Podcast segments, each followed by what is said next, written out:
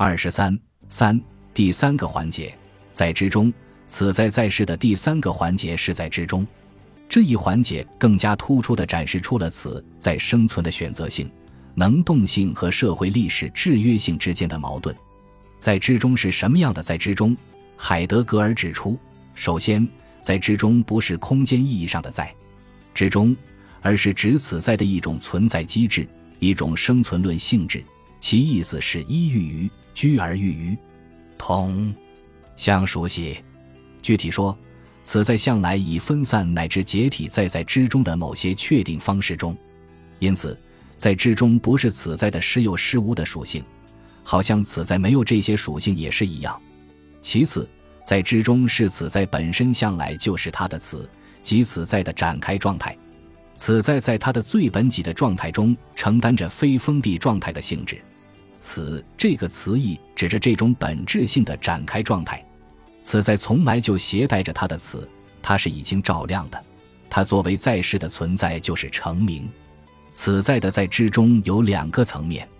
第一个层面是此的生存论建构，主要包括现身与领会这两个组建此在的同等原始的方式；第二个层面是日常的此之在于此在的沉沦。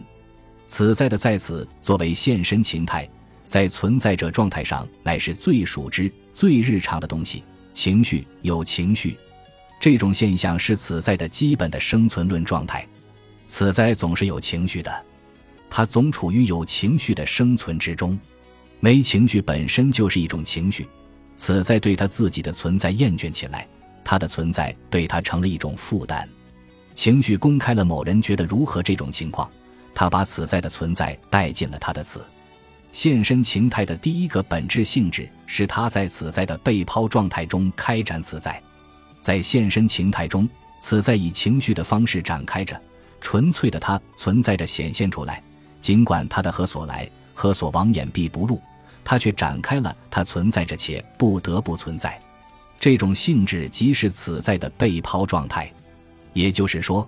在现身情态中，此在总已被带到他自己面前。他总已经发现了他自己，这不是那种有所感知的发现自己，而是带有情绪的自己现身。当然，展开了不等于如其本然的被认识了。海德格尔指出，人们对现身情态或情绪有两种曲解：一种曲解是把情绪与此在同所认识、所知道的东西混为一谈，这样就完全误解了情绪开展了什么以及情绪如何开展。另一种曲解，则是把情绪看作非理性现象而对之不屑一顾。海德格尔认为，这种曲解也无法成立，因为非理性主义唱的是理性主义的对台戏，他也从未去深入揭示现身情态的生存论存在论意义。现身情态的第二个本质性质，是他当下开展了此在的整个在世界之中。情绪不是一种内在的灵魂状态。也不是经过反省而发生的心灵的搏斗，它恰恰是在此在无所反省地位深于他所操劳的世界之际袭击此在的，而情绪的这种袭来并不是从此在之外强加于此在的，而是就在此在的生存中，是从此在的在世中升起来的。他把在世界之中作为整体，即把世界的特定形式、共同此在的具体情况和生存的当下状态原始的开展出来了。也就是说，情绪总是表明着此在的在世，某种特定的情绪总是表明着此在在世的特定情况。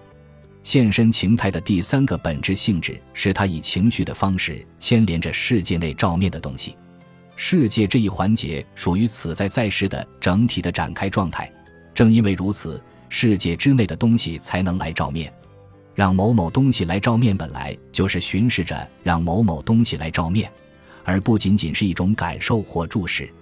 巡视而操劳着让某某东西来照面，具有牵连的性质。而这种牵连状态的发生奠基在现身情态之中，即现身情态把世界向着诸如无用、阻碍、威胁、可怕等境界展开了。从存在论上说，现身状态中有一种开展着指向世界的状态，发生牵连的东西是从这种指派状态来照面的。海德格尔说：“正是因为有这样的现身情态，此在的感官才能被触动。才可能对某某东西有感觉，而使触动者在感触中显现出来。因此，从存在论原则上看，我们实际上必须把原本的对世界的揭示留归单纯情绪。纯直观即使能深入到一种现成东西的存在的最内在的脉络，它也不能揭示诸如可怕之类的东西。海德格尔强调指出，情绪是此在的比认识和意志更为原始的存在方式。无疑，以现身情态为基础的日常巡视会广泛的产生误差或错觉，这按照一般的真理观念来衡量就是不真。然而，这种评价完全忽视了可发生错觉这种情况在存在论上的积极性质，恰恰是在对世界的这种不恒定、随情绪闪烁的看重上手的东西的不断变化性才生动地显现出来。而世界之为世界没有一天是一成不变的，理论的观望总已经把世界淡化到纯粹现成东西的其一性之中了。情绪之所以比理论认识更原始。一方面是由于情绪总是先于理论认识，而把此在带进了他的词，即先于理论认识，而把此在存在着且不得不存在展露出来；另一方面是由于即使最纯的理论也不曾甩开一切情绪，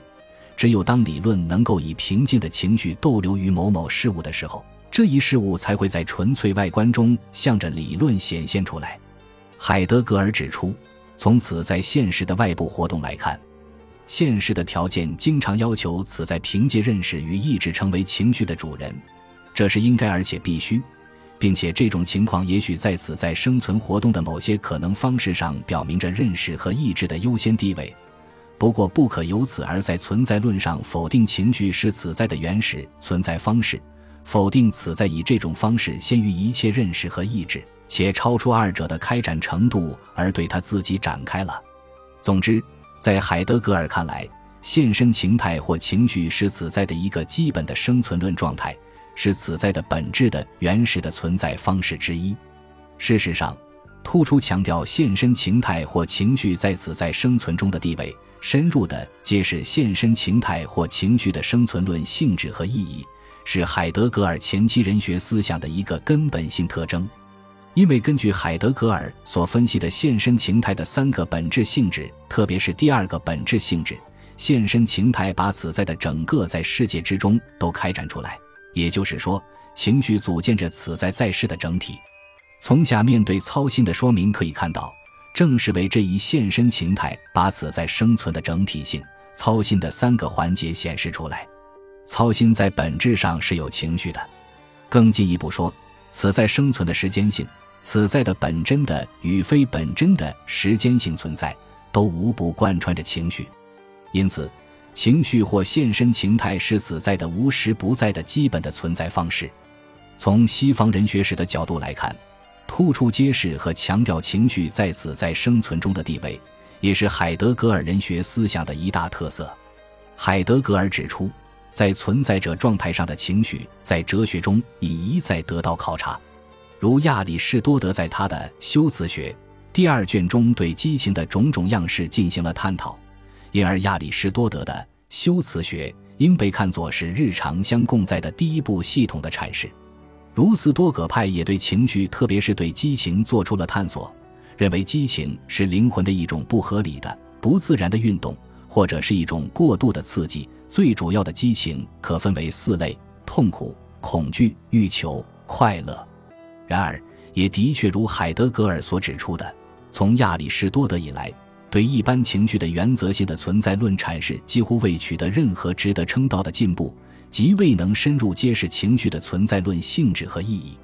而从现代西方早期人学所思考的问题可以看到，尼采的哲学突出的是强力意志，把强力意志规定为人的本质；而生命哲学的迪尔泰则强调生命的需要及其实现。生命精神的客观化，他们都还未把情绪放在突出的地位。海德格尔在现代第一次深入揭示了情绪，并把情绪看作是人的一个原始的生存环节或组建此在的一种原始方式，这是他前期人学思想的一个独特性所在。撇开这些不谈，在我们看来，从海德格尔整个思想的发展来看，更加重要的是，情绪极其突出地展现了此在生存的社会历史制约性。此在存在着，且不得不存在。此在总是处于被抛状态之中。他委托给了这个词，它必须存在，并且它必须在他所遇到的社会历史条件下存在。这既不是他随便能够选择的，也不是他随便能够改变的。同时，此在的情绪开展出他在世界中存在的整体。也就意味着，此在所存在于其中的社会历史的世界，又是整体的世界。此在必然受这个整体的制约。另外，在现身情态中，像此在来照面的存在者对此在的牵连性，他们对此在的有用、无用、阻碍、威胁等等，虽然都是此在生存的可能性，但同时表明了社会周围环境对此在的必然制约性。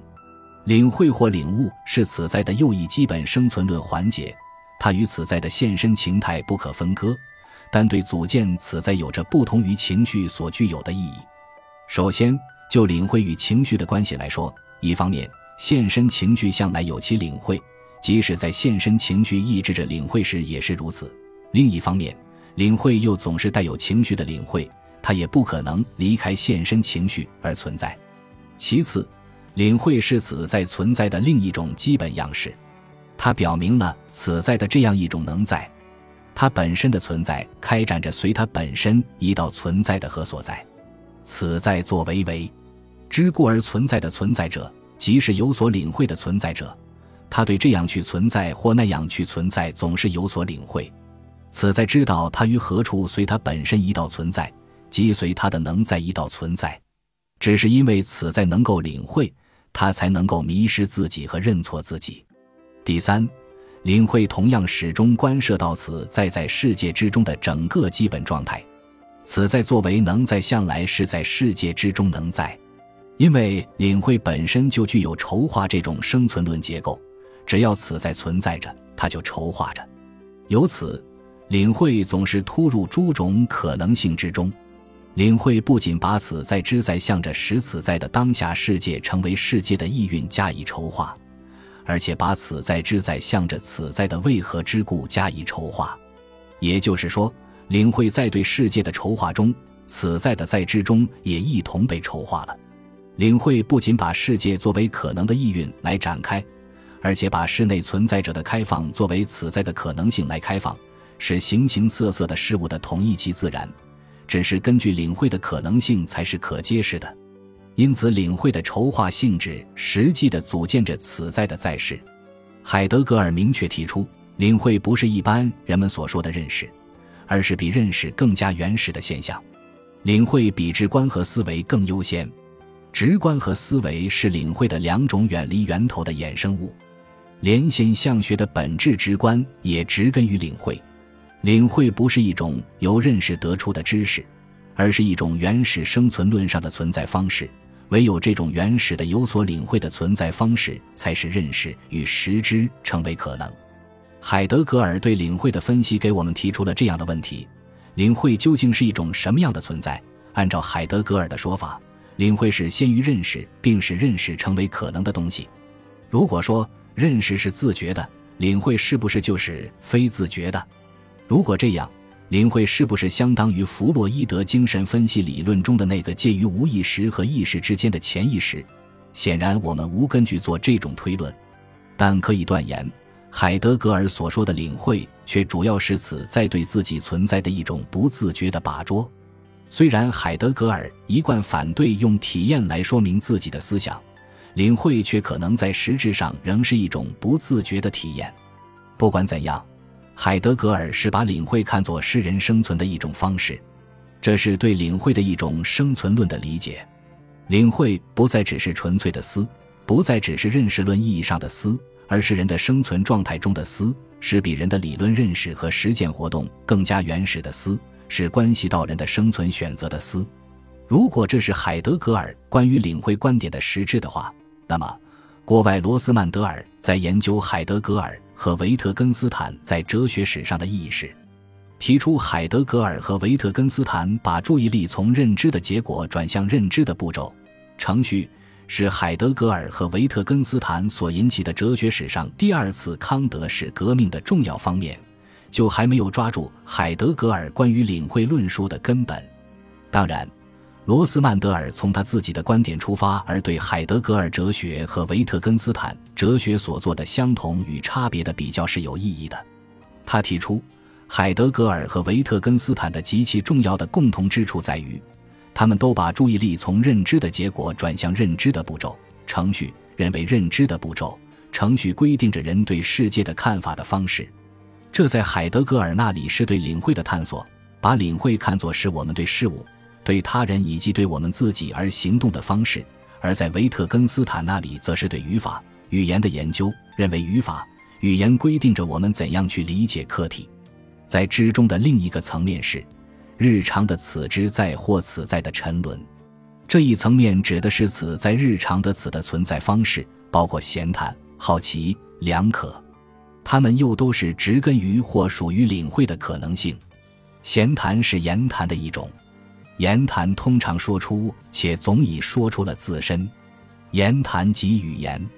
而在被说出的东西里，像已有领会与解释。言谈本质上属于此在的存在机制，一道造就了此在的展开状态。言谈有可能变成闲谈，闲谈是言谈丧失了或从未获得对所谈及的存在者的首要的存在联系。